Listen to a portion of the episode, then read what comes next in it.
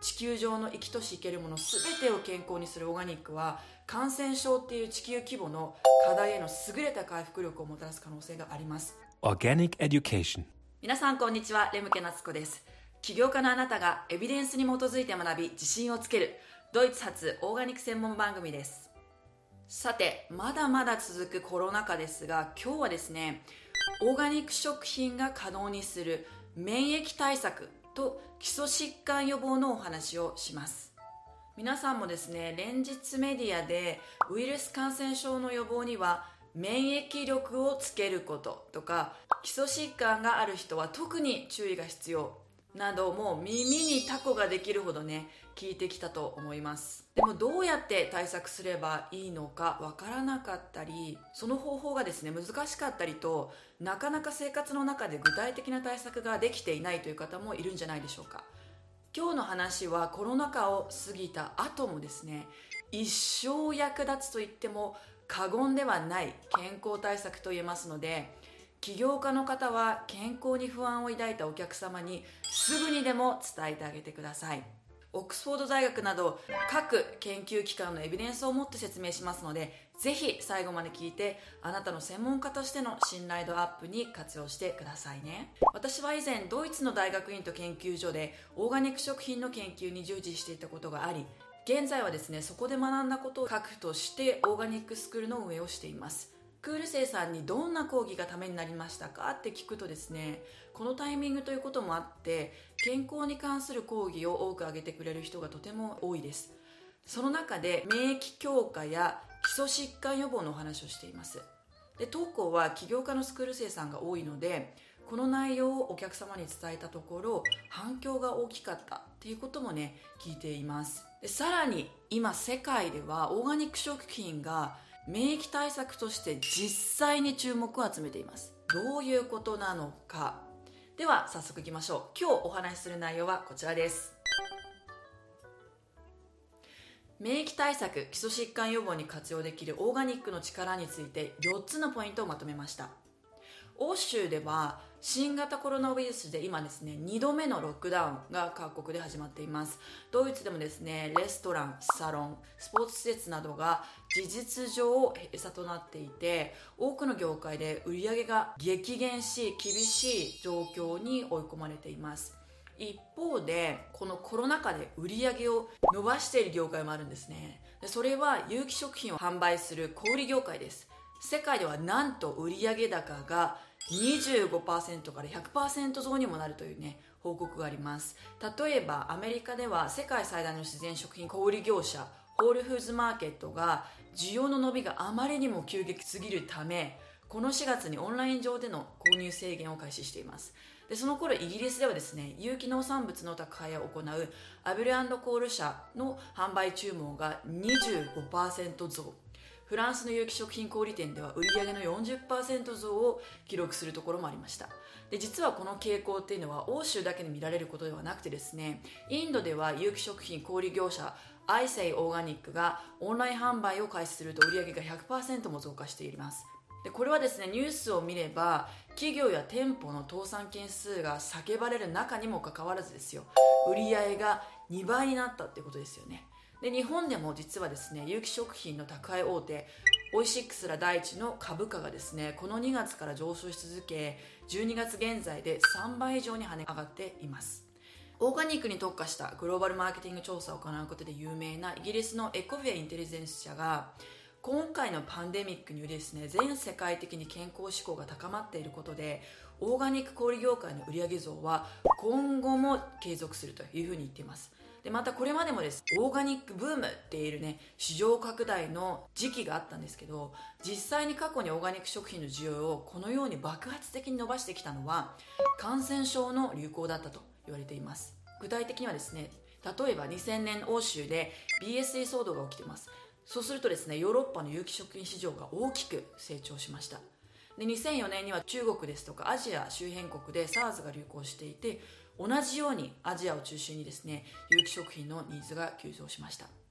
このように感染症流行のたびにオーガニックブームが起きてきた理由皆さんは分かりますか？日本ではオーガニックはなんとなく健康にいいっていうねイメージを持たれてる方はいらっしゃると思うんですけどそれがなぜなのかどういいのかっていった実態っていうのはねまだよく知られていないと思います。実は世界で最も大きなオーガニック食品市場規模を誇るのは1位のアメリカとそれから2位の欧州連合でこの2つの地域を合わせると世界全体の市場規模80%を超える巨大有機食品市場となっています。でこの地域で昨今よく見られるようになったのがですねオーガニック食品が持つ健康メリットを示す学術的根拠です。中でもコロナ禍で特に注目されているのが免疫力向上とそれから基礎疾患予防というこの効能なんですね。ではここからは実際にエビデンスをもとにオーガニックの実力を見ていきましょう。まずは免疫力を高めるというメリットから欧州の研究機関で行われた動物実験から有機農作物を摂取した動物はなんとその子孫の免疫力まで高めることが明らかになっています。まず1つ目に紹介したいのがデンマークオーフス大学の研究者らが行った実験結果についてです。有機農法で栽培された餌と観光農法の餌で育てられたネズミを2つのグループに分けてそれぞれのグループの免疫力を比較しました。するとですね有機の餌を与えられたグループのネズミの方が血中に存在する抗体の量が多くなることが分かり免疫向上に寄与したというふうにね結論付けられています。で似たような結果がオランダにあるルイスボルク研究所でも確認されていますここで行われた実験ではですね小鳥たちの免疫力の比較をしています。その小鳥たちっていうのは一方は有機の餌で育った親鳥からもう一方は有機ではない餌で育った親鳥から生まれました。で結果はですねオーガニックの餌を摂取した親から生まれた鳥は免疫力が高く病気になっても回復速度が速いことが明らかになっています。で冒頭でもお話ししましたけれども皆さんご存知の通りコロナ感染の重症化を招くとして特に危険視されているのが肥満アレルギーがん。糖尿病などの基礎疾患ですよね。で欧州の研究機関によりますとオーガニック食品でこれら基礎疾患の予防が期待できるという報告があります。こちらの基礎疾患の順でそれぞれエビデンスを見ていきましょう。まず肥満と有機食品の関係について研究したのがパリ大学の研究チームです。8年間5万人以上を対象にアンケート調査を行ったところ有機食品をですね日頃摂取するグループでは肥満人口が平均より約20%低くなるということが分かりました。次にアレルギーに関する調査を欧州5カ国で実施したのはスウェーデンのカロリンスカ医科大学です。でこの調査ではですね有機食品を進んで食べる世帯とそうではない世帯の5歳から13歳までの子供が約1万5000人被験者として実験に参加しています。でその結果有機食品を好んで食べる世帯の子供の方がですねアレルギーにかかる率が低いことが明らかになっています。そしてがんをテーマに行った調査にはオックスフォード大学の研究者らが行った研究があります。9年という月日の間にイギリスでなんと62万人以上っていうね膨大な対象者にアンケート調査を行っています。結果ですね有機食品を日頃から食べている人っていうのは非ホジキンスリンパ腫っていうねがんになる確率が21%低いことが分かりました。非ホジキンスリンパ腫っていうのは血液細胞に由来するがんの一つで日本人が診断される悪性リンパ腫の90%以上がこの非ホジキンスリンパ腫だという報告があります。がんをテーマに行った調査をあと2つ紹介します。スウェーデンとポーランドの大学がそれぞれ行ったインビトロ研究で有機食品の抗がん作用っていうのがね明らかになっています。有機農法と観光農法で栽培されたビートルートっていう野菜のがん細胞株への反応を見た比較調査では有機ビートルートの方が高い抗がん作用を示しています。で同じようにですね有機と観光で育てたイチゴのそれぞれのがん細胞株への反応を比較したところ有機イチゴは乳がんおよび大腸がんの細胞に対して高い増殖抑制作用を見せています。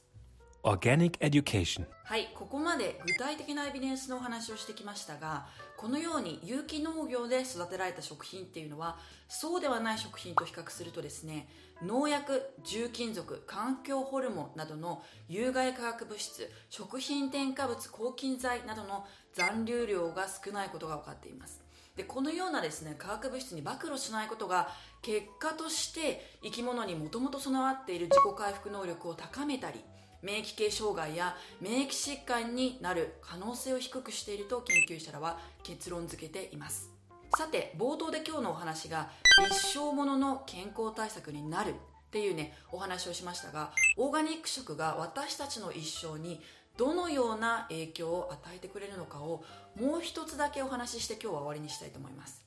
オーガニックの世界的統一定義としてよく引き合いに出されるのがオーガニックセクターの国連と呼ばれる国際機関 iFORM が策定した有機農業の原理です。でこの定義の詳細については過去の動画でお話ししておりますのでまだの方はこちらの動画の後に表示される次の動画をぜひご覧ください。でその中で iPhone は健康について言及し人と地球の健康は別々に分けては考えられない。って言ってるんですね。これどういうことかって言いますと人の健康っていうのは私たちの食料である植物や動物の健康のもとにあるということなんですね。そしてその動植物が健康に育つには健康な土や水などの自然関係があってのことです。つまり環境も含めた私たちの周りのもの全てが健康でなければ私たち人類の健康は成り立たないという考えがそこにあります。この観点から有機農業では人動物植物地球の健康を害する器具のある化学肥料農薬動物用薬品添加物遺伝子組み換え技術の使用は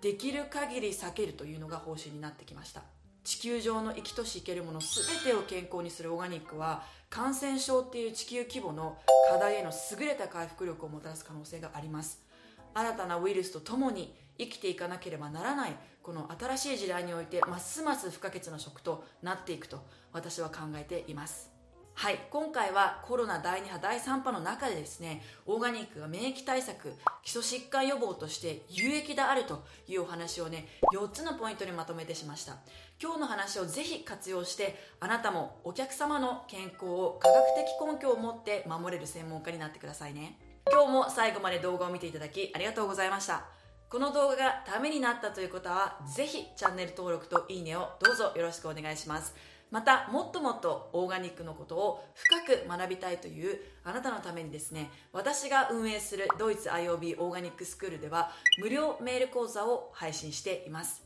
概要欄にリンクを貼っておきますのでぜひチェックしてみてください。今日はここで大事なお知らせです。私が主催するオンラインコミュニティオーガニックが当たり前な街を12月27日にオープンします。サステナブルな未来を本気で願う人たちが集い共感し応援し学びアクションを起こすコミュニティを皆さんと一緒に作っていきたいと思っています。ズーム説明会を12月17日12月21日に2日間行いますのでぜひご参加ください。詳細は概要欄に貼り付けておきますね。ではまた次の動画でお会いしましょう。レムケナスコでした。チュース。